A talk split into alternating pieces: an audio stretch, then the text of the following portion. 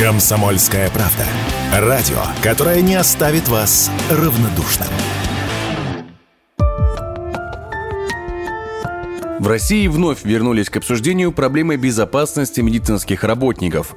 Причиной послужило очередное нападение пациента. Медсестра из Краевой клинической больницы Барнаула Анастасия пришла в палату к своим подопечным и увидела, как один из мужчин, который должен был быть привязан к кровати, каким-то образом освободился. Он пошел в кабинет приемного покоя и попытался открыть там окно. Когда девушка предложила ему вернуться в палату, пациент схватил ее за горло, начал душить, а затем повалил на пол и вырвал клок волос. Однако спустя два месяца проверка Проверка по делу продолжается, а следствие заключило, что вреда здоровью медика причинено не было. Как рассказали представители сферы здравоохранения, проблема нападения на медицинских сотрудников очень серьезная. Официальную статистику таких актов агрессии начали собирать только в этом году. За первое полугодие их уже насчиталось чуть меньше тысячи. Как рассказал радио «Комсомольская правда», сопредседатель Общероссийского профсоюза работников здравоохранения «Действия» Андрей Коновал, особой защиты у медиков от агрессивных пациентов нет.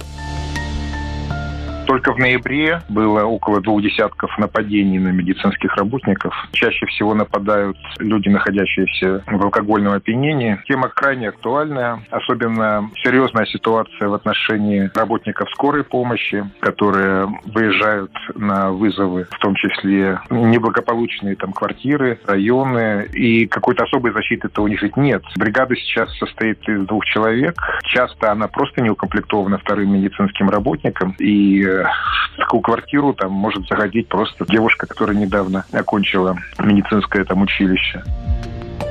В 2016 году Минздрав начал готовить законопроект, по которому нападение на медицинского сотрудника являлось бы отягчающим обстоятельством, но в итоге все превратилось в изменение в Уголовный кодекс, по которому человек может получить более серьезное обвинение только в том случае, если избитый им медик не сможет оказать помощь пациенту, и это нужно менять, уверен Андрей Коновал.